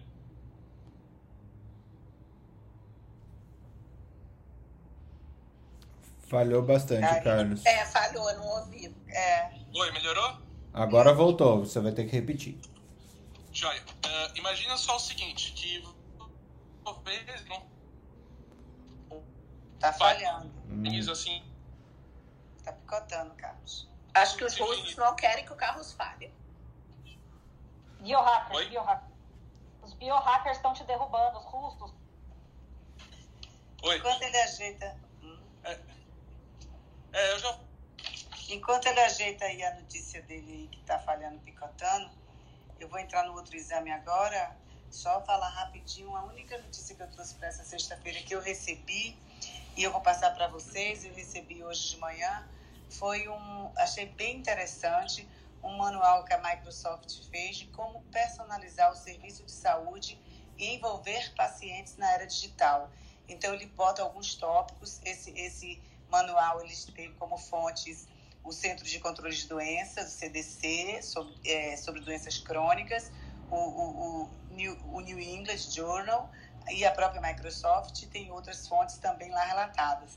Então, ele divide em capítulos. Como atender as novas expectativas do consumidor, ou seja, no olhar da percepção de valor, como encontrar novas maneiras de interagir com os pacientes, como inovar o sistema de envolvimento dos pacientes com dos, dos na casa dos pacientes. É, o, fala da, um outro tópico sobre o Microsoft Cloud Healthcare, experiências melhores, sites melhores, cuidados melhores. Então, eu achei bem interessante esse manual, tá bem descritivo, detalhado, aí eu vou passar para vocês depois, mas bem interessante. Muito bom, Marileia, só um disclosure, ninguém aqui é pago pela Microsoft, tá, gente? É só é só, é só para fazer disclosure mesmo. Inclusive, eu sou eu tenho um Apple. Claro, é só as fontes que a gente vai dizendo que veio, mas assim, na realidade que eu achei um trabalho bem interessante assim, para a gente ter uma leitura, porque é, é, é, e tem algumas fontes, como o New England, como o CDC, então é bem interessante o trabalho. Muito legal. Uh, posso passar para Débora? Carlos quer, quer reiterar o ponto? Já vou. Tá, Débora. Hello! Hello! Hoje eu vou falar um pouquinho da área do Tiago aí, que é a psiquiatria. a USP lançou um estudo inédito e está buscando voluntários para tratamento domiciliar de depressão. É um tratamento inovador. É, eu sou uma fã de ECT, né, eletroconvulsoterapia.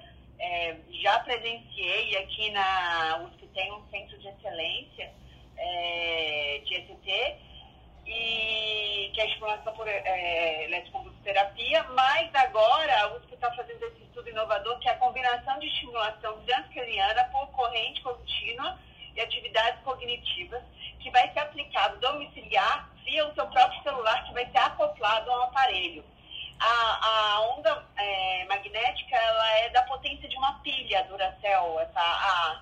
Então é um estudo muito interessante. Eu acho que como um dos países mais ansiosos e deprimidos do mundo, vai ser uma revolução. Vou passar o, é, o link para o Fernando disponibilizar no Telegram, se alguém tiver algum parente. Obviamente que né, eu tenho um limite territorial, você vai ter que vir a São Paulo aprender dentro do IPQ, acoplar o aparelho, fazer o acompanhamento regular, mas não impede que você participe desse grupo, tá?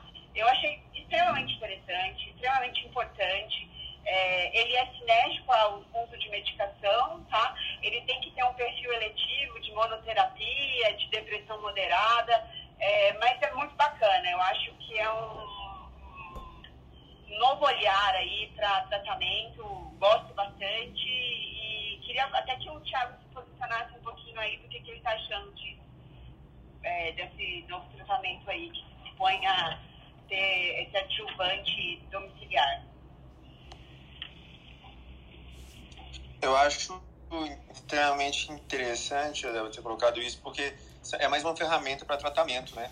Nós não dispomos de tantas, tantos procedimentos dentro da psiquiatria, ah, não tantas revoluções com relação aos medicamentos, mas acho que tudo que vem, e nesse caso, a estimulação né, transcraniana por corrente contínua, é, ela tem mais evidências é, se comparado, por exemplo, com aquela estimulação magnética transcraniana, né, questão da bobinitude, então, acredito que uh, esse estudo possa ser né, mais uma esperança, mas assim, um, um, sucesso para ser auxiliado com mais uma ferramenta. Né?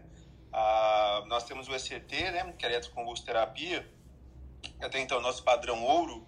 É, para quem não sabe, eletroconvulsoterapia era antigamente chamava vulgo eletrochoque, né? que era aplicado de uma maneira experimental na época, né? talvez não tinha tantos estudos igual temos hoje. Uh, muda vidas, viu? É, infelizmente é caro, né, Débora? Uh, o, o, acesso a essas, essas ferramentas, tipo o, o ECT. É caro, mas tem uma portinha aqui no sul, na USP, viu? É, o, o Rigonati, que foi um dos pioneiros, o filho dele toca ainda bem um ambulatório lá, ele fez medicina do trabalho comigo. É bem bacana, assim, eles conseguem a... Tampa ouvido aí, Marileia.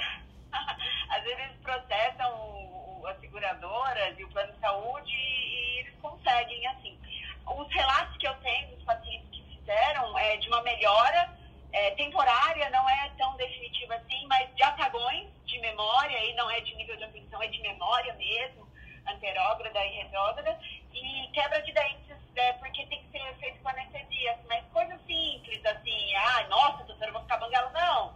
Quando tem fissurinhas, então assim, mas é bem, bem legal. Quem fez, recomenda e faria novamente. E o bom, Débora, e o bom dessa ferramenta é que a gente sabe que os antidepressivos geralmente demoram de 4 a 8 semanas para começar a fazer efeito. E às vezes a pessoa ela tem está é, junto ali com pensamentos de morte e tudo. Então, quando a gente tem esses, essas ferramentas para poder melhorar a cognição é mais rápido, a pessoa tem mais paciência de esperar a ação do medicamento, né? E está menos sofrido, porque quem está nesse sofrimento quer uma melhora para ontem. Até porque quando a gente inicia um antidepressivo por si só, nós temos que tá, ter um cuidado, porque em, alguma, é, algumas pessoas aumentam a ideação suicida nesse início. Então, essas ferramentas vêm muito a auxiliar nesse tratamento para, uh, para o início, né, quando a gente começa esse projeto né, terapêutico com pacientes com depressão e ansiedade. Ah, isso é bem legal você comentar, Thiago, porque meu marido me proíbe renovar qualquer receita de psicotrópico ou prescrever, né? Porque eu vejo muito corajoso aí. Para ligar, fecha, tampa o ouvido também, porque tem muitas inéditas aí que passam por cetina para os pacientes, endócrinos também. É, porque ele fala, ó, às vezes o paciente, ele já tem a ideação suicida ali contida nele. Quando você dá um antidepressivo, dá um cheirinho ali de serotonina, ele pega a, a, a coragem que ele não tinha e pula.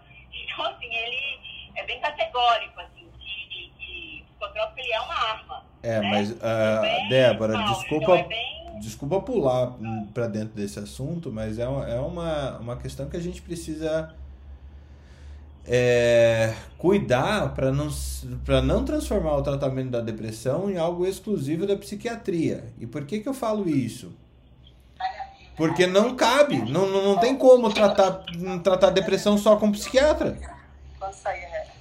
Concordo, mas você mensurar nível de e você mexer no medicamento de é, psiquiatra já estável, paciente psiquiatra estável, estável, é terrível. Ah, não, mas daí, assim, É você que você tem tratar um. A pessoa, ela tá estável, mas ela tá sobrepeso, aí eles vão lá e trocam. Eles colocam um topiramato pra tirar impulsividade. é, e o, Thiago sabe do que eu tô falando. Então, assim, aí você é, desestabiliza um paciente que demorou meses ou até anos ficar, encontrar uma estabilidade. Ah, e fica complicado. Até porque meu marido, eu acho que o Thiago também pode, não sei, eu tô confirmando, ele fala, Débora, a grande maioria das pessoas, até antes da pandemia, agora não, né? Não precisam de, de remédio. A, a, a psicoterapia, a atividade física, ela é, contempla bem, assim, todos os tratamentos psiquiátricos, eu concordo com você, ela é multifatorial. Mas quando você pega o paciente crônico, estável, que faz um acompanhamento e vem uma outra especialidade, seja ela de um neuro, seja ela de uma endócrino ou de uma ginecologia, para é, contemplar um desejo do paciente de é, conseguir um ganho secundário em outros campos, é muito complicado, o, o, o Fernando. Não, eu concordo, eu concordo. Pa- Paciente complexo, paciente manejado. Agora, paciente virgem, você não vai é, titubear em iniciar um tratamento até você conseguir a consulta psiquiatra, porque psiquiatra não existe em amplitude. Não, não adianta a gente pensar que, que, que, que funciona dessa forma, porque não tem. Quantos psiquiatras tem no país, Thiago? Bem, é, desculpa com- comentar, é bem isso, Fernando. É, eu sempre falo, quando dou aula de ergonomia, eu falo que 90% dos problemas da ergonomia não precisa de ergonomista, né? A gente já sabe como é que tem, precisa resolver, né? Não precisa nem, ou seja, não precisa de médico, não precisa de ergonomista, de ninguém, né? É, a mesma coisa quando a gente fala de tratamento de, de doença in- inicial, né? Seja ela diabetes, seja hipertensão arterial, eh, seja os tratamentos eh, dos transtornos psiquiátricos no quadro inicial, eh, não complexos.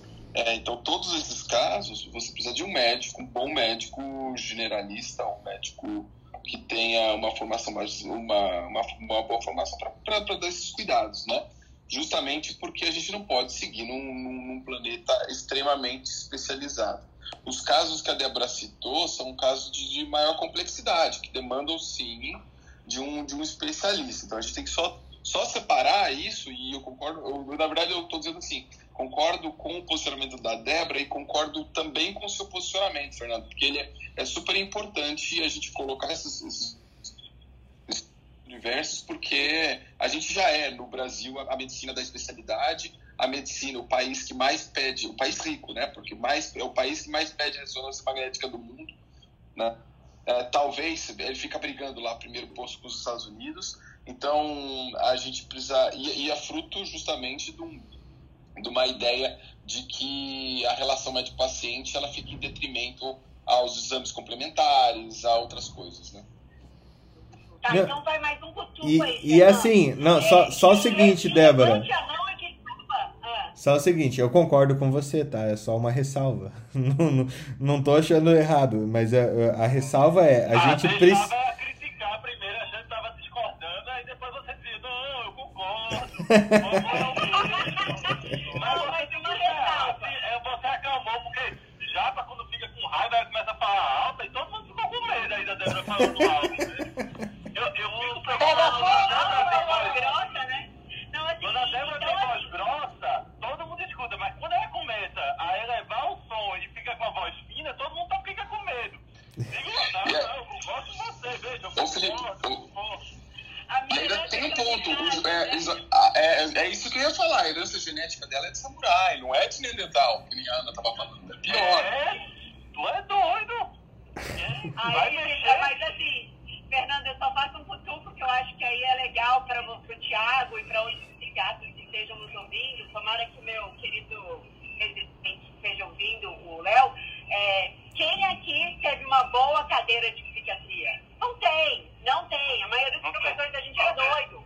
Então, Não. assim, que a gente faça um curso na academia médica de psiquiatria, porque tá a falho. Quem é, é psiquiatra biológico aqui? Pouquíssimos você conta.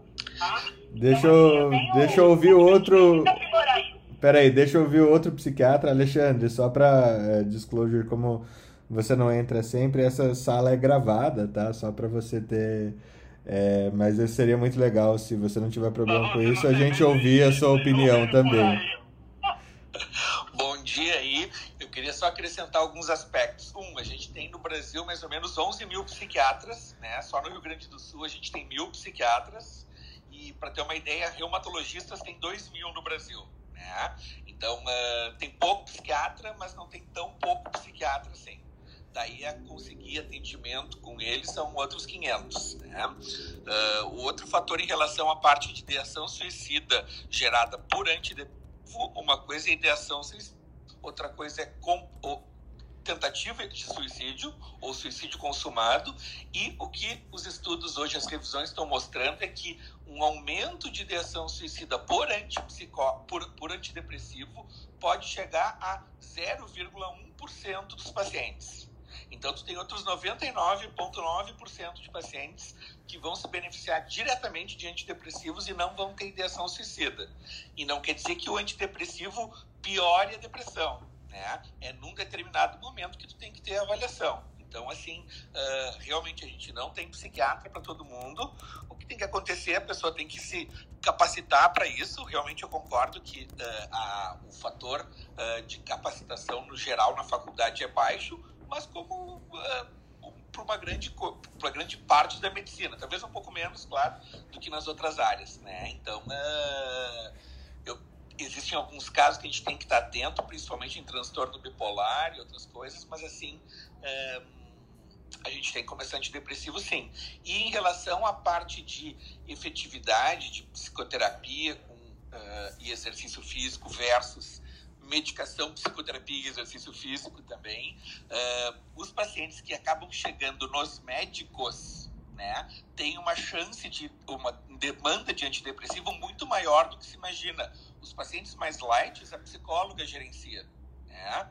Então a gente também tem que se lembrar que conseguir psicoterapia é muito difícil, né? Conseguir motivação para exercício físico no nível que possa ter um efeito antidepressivo que é uh, baixo, mas tem, também é difícil, né? Então uh, a gente tem que fazer todo esse tipo de avaliação.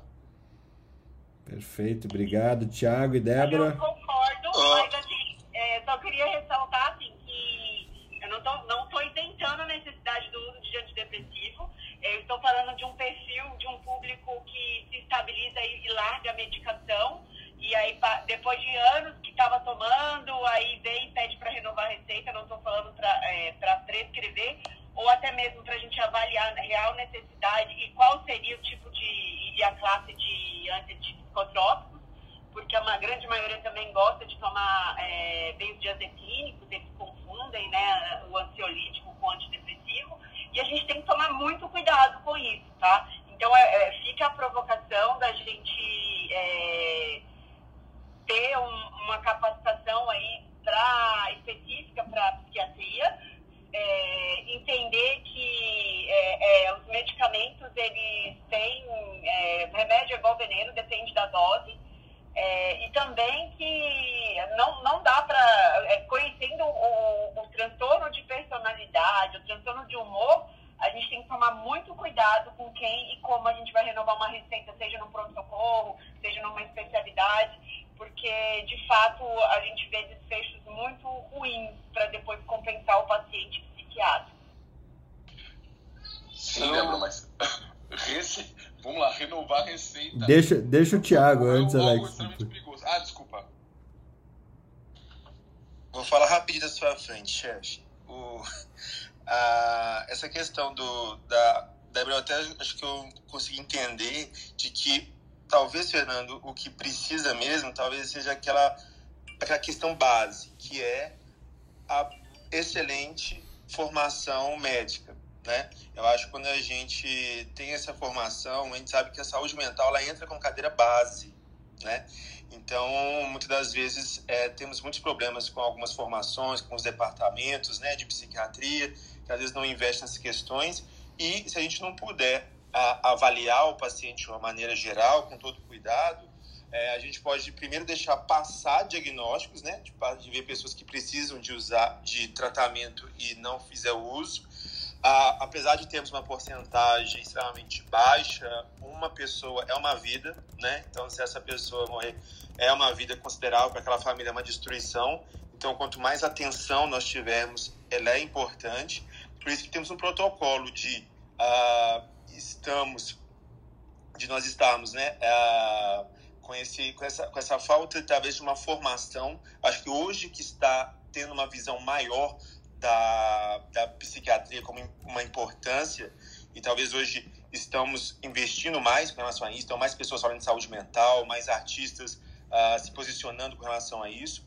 É, nós temos ainda uma formação meio arcaica, infelizmente, com muitos gaps né, é, com relação à saúde mental. Eu acho que isso vem muito de é, estrutural. Então, acho que a partir do momento que nós, é, que os alunos, que os professores né, é, talvez reivindicarem melhor essa questão de mais tempo, de mais estrutura para poder formar melhores uh, médicos básicos, né, os generalistas com relação à saúde mental, eu acho que é importantíssimo, porque como o Alex falou, não tem como uh, da gente pegar somente um especialista, porque a gente que é especialista, a gente vem pegar os casos que geralmente o médico generalista e tudo não der conta. Isso que seria na parte teórica mas eu ainda acredito nesse poder da educação, que quanto mais a gente estivermos bem formados, a gente vai conseguir triar os pacientes né, de uma gravidade, vamos colocar, né, leve, moderada, uh, possivelmente grave, e mandar para o especialista que realmente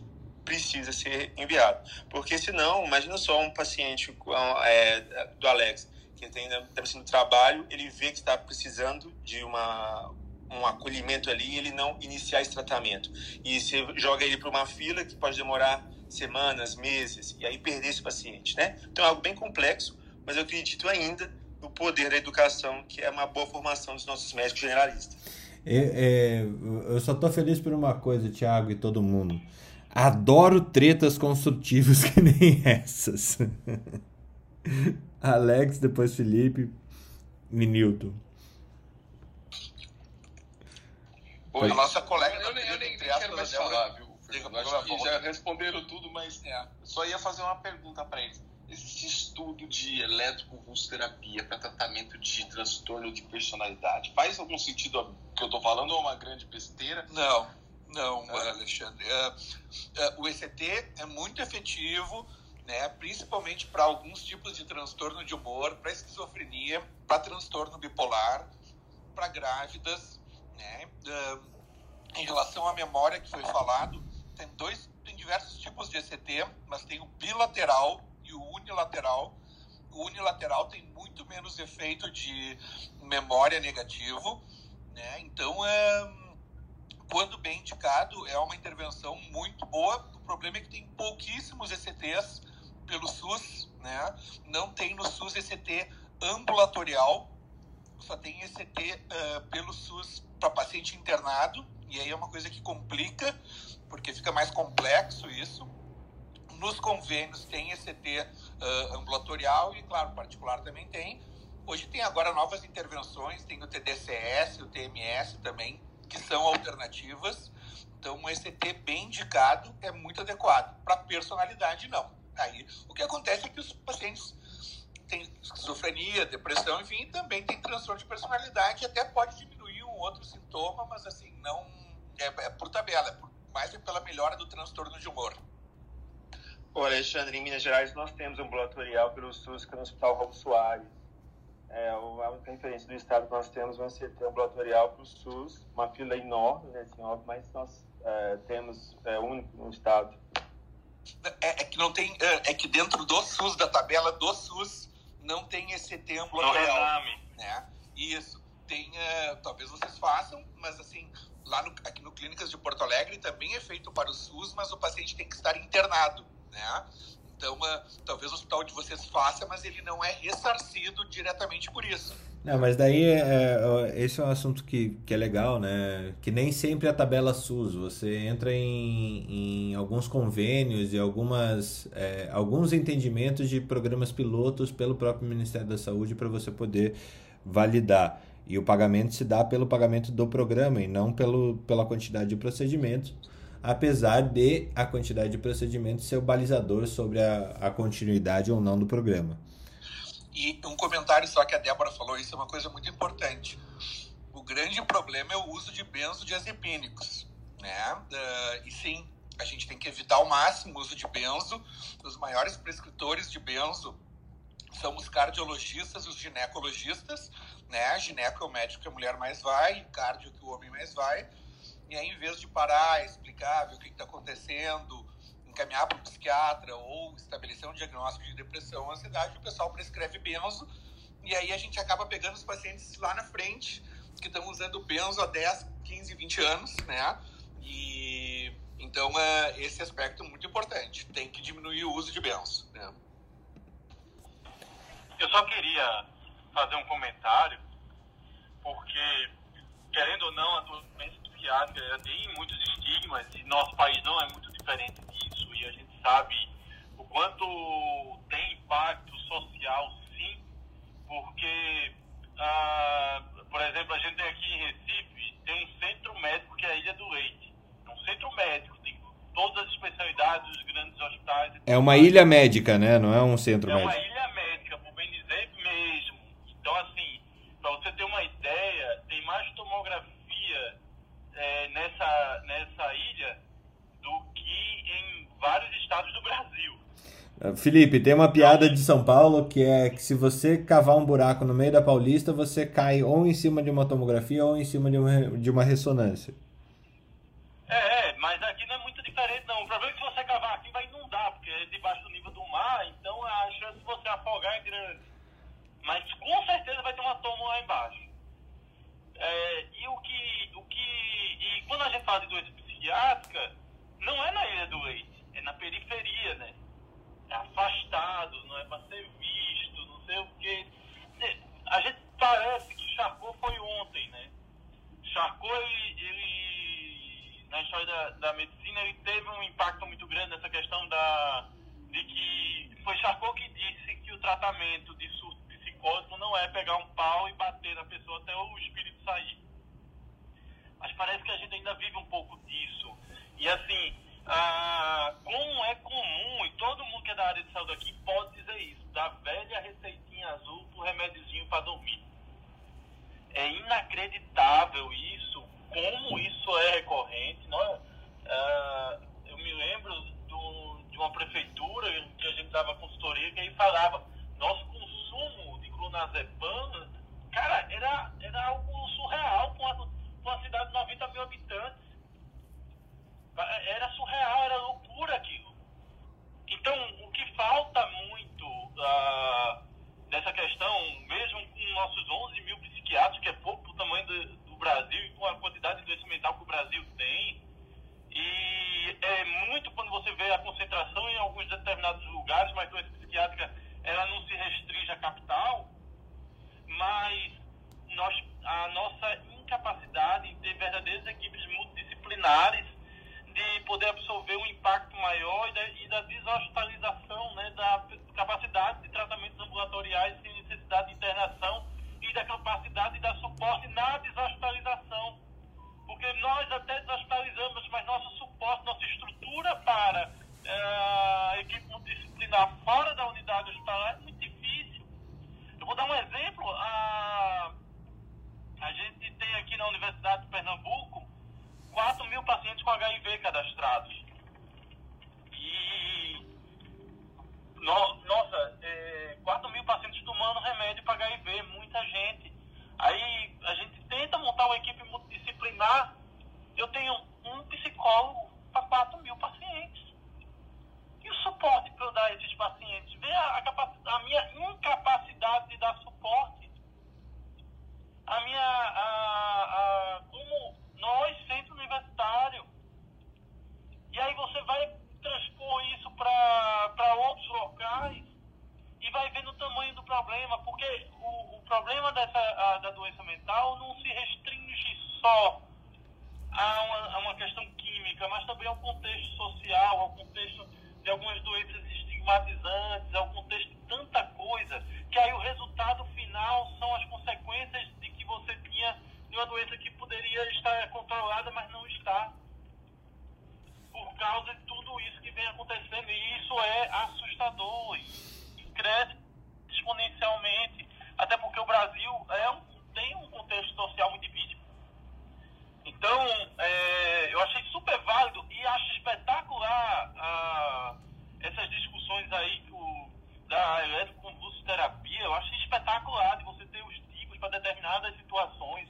Eu desconhecia disso e acho que tem muitos pacientes que poderiam ter tido esse benefício. Eu fui incapaz de poder é, visualizar essas oportunidades e quantas outras oportunidades nós somos incapazes devido à nossa formação.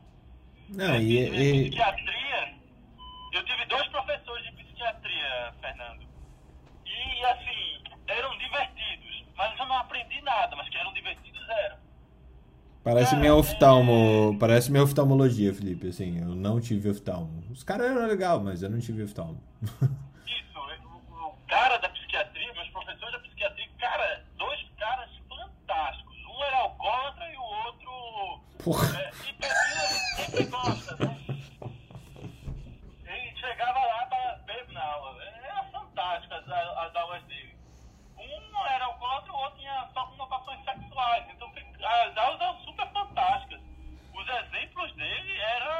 coisa de louco, assim. E... Cuidado pra não bater de ré, Felipe. Você tá escutando aí. Não, eu, eu já encostei aqui, eu não usei nada hoje. Como, como que era? Assim, os exemplos dos seus professores de psiquiatria eram coisa de louco? É, é tipo, gente... um tinha um problema de conotação sexual que ele dizia o seguinte: ele, os exemplos dele eram meio assustadores, assim, tipo os índios invadiam as terras e, e eles eram mandatários porque os que tinham pênis maiores eram os mais respeitáveis. Meu Deus do céu. Ah, era, é, bem, É crônico. É, o, problema, o problema de formação, o problema de formação de moral, de ética dentro da formação médica, ele é crônico no país. Eu não estou falando que ele é generalizado, mas ele acontece sim em, em praticamente todos os centros formativos, né? Seja na psiquiatria, ele é, ele é saltatório em especialidade, mas que ele acontece com um nível de frequência, com uma frequência assustadora, é incrível essa, essa constatação, né? Alex Abril, eu queria depois fechar com o Newton. Não, só para a gente tem a gente tem pessoas descompensadas em todas as especialidades, né? Exato. Na psiquiatria. Exato. Mas é, acho que assim, realmente, o, o- alguns lugares têm centros de excelência no SUS, mas a maioria é muito difícil conseguir tanto psiquiatra quanto psicólogo, né? Tanto que uma das maiores intervenções, inclusive nos outros países, para estimular e, e- e dar estrutura de saúde mental e oferecer é capacitar os outros profissionais de saúde e os outros médicos para tratamento, como até o Tiago comentou, de transtornos de ansiedade e transtornos de humor em nível leve a moderado, né? Assim como o médico de família ah, trata uma diabetes ah, mais light ou moderada, uma alteração de tireoide, E é que as pessoas às vezes acham que conversar com um paciente psiquiátrico, ou conversar com um paciente é fazer psicoterapia. E aí, como eu não sou psicoterapeuta, eu não posso conversar com o paciente, aí não vou dar antidepressivo, vou encaminhar pro, pro psiquiatra, só que o cara fica numa fila lá, às vezes, 3, 4 anos, né? Então, é, fazendo um checklist, excluindo algumas coisas principais, fazendo um diagnóstico adequado que dá para fazer em 15, 20 minutos, ahn, já dá para dar um suporte significativo na saúde no geral. Né? Certeza. Um abraço aí e obrigado pela oportunidade. Valeu. Alexander. Não, é, não, era só para fechar, inclusive eu já, já, já me despeço do pessoal, era só para fazer um comentário, né? A gente fala muito dessa questão do, do ginecologista prescrevendo é, antidepressivo, entre outras coisas, mas a gente tem que lembrar, até, até porque existem outros, outras questões que estão envolvidas, né? Ele é, às vezes é o médico de referência do check-up do, da, da paciente, né? E às vezes um, um check-up ultra prescritor, que não é uma que a gente vê muito nas especialidades não usar a medicina baseada em evidências como referência, mas é, por outro lado a gente tem que pensar que é uma especialidade que consegue fazer, criar uma relação médico-paciente às vezes muito boa, né? Então talvez seja por isso que as pessoas acabam, não, eu vou lá no meu ginecologista que faço tudo, né?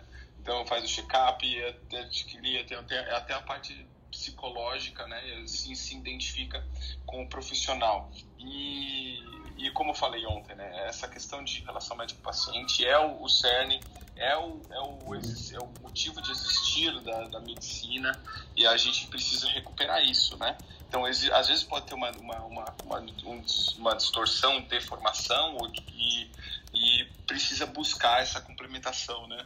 É, então, basicamente, era essa complementação, ou seja, tem, tem o, lado, o lado ruim desse processo, quando a gente não está preparado, ou porque a gente quer fazer mais pelo paciente e nem sempre o mais é melhor, mas, por outro lado, a gente tem que repensar em, em qualquer especialidade quanto que a gente precisa reforçar esse, essa relação médico-paciente, que é o que traz, de fato, valor, porque a gente fala tanto de medicina baseada em valor, medicina baseada em valor, para mim, é atendimento primário, é, é muito antes de chegar no hospital, é, e, e, é relação médico-paciente. Né? A gente pode trazer tecnologia, pode trazer inteligência artificial para recuperar, e, mas é, eu acho que é, a medicina baseada em valor está nisso aí mesmo. Tá? No, fim do, no fim do dia é nisso. Newton, fecha o programa para gente, traz tua notícia e fecha o programa para gente, por favor.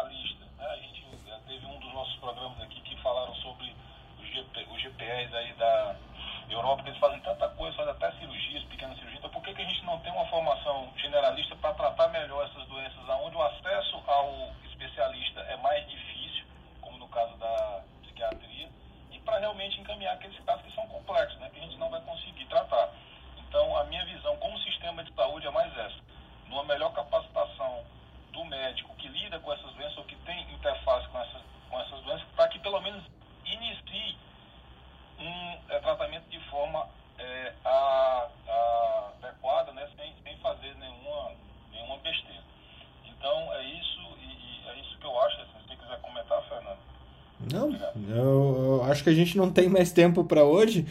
É, mas com certeza esse assunto vai voltar com, com bastante frequência. Eu acho que esse ET é um negócio que traz muita curiosidade para todo mundo. É, e com certeza é uma, uma, um campo que as pessoas precisam conter mais, é, saber mais, porque acho que para a maioria das pessoas e para a maioria dos, até dos médicos, esse ET ainda é enfiar um eletrodo em cada lado da cabeça e sem anestesia e ligar na tomada. Não, não é. É muito mais. É, é muito mais estudado e tem resultados aferíveis incríveis sobre isso. É, e é o, o, a forma como a gente debate é o, o jeito que a gente ganha, Newton. Eu preciso fechar hoje, realmente foi incrível o dia. É, Sextas-feiras das tretas sempre são muito boas, porque a gente é, consegue expandir o nosso conhecimento em diversas áreas de uma maneira que eu não conheço outro lugar que, gente, que exista isso.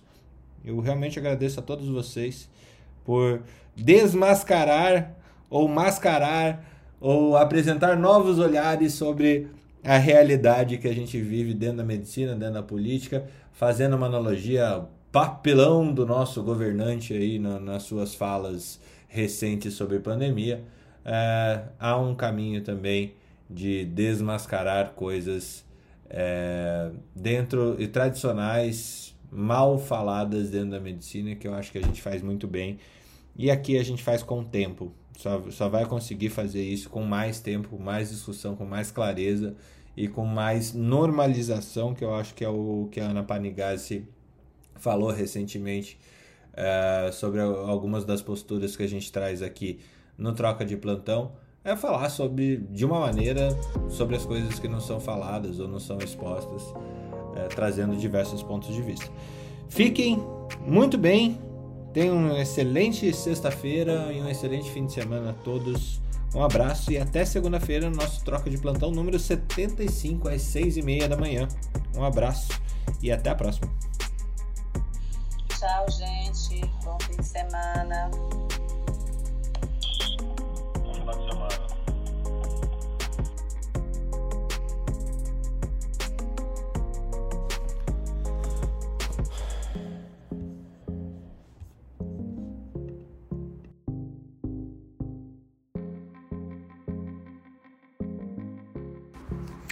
Academia Médica. Bem-vindo à revolução do conhecimento em saúde.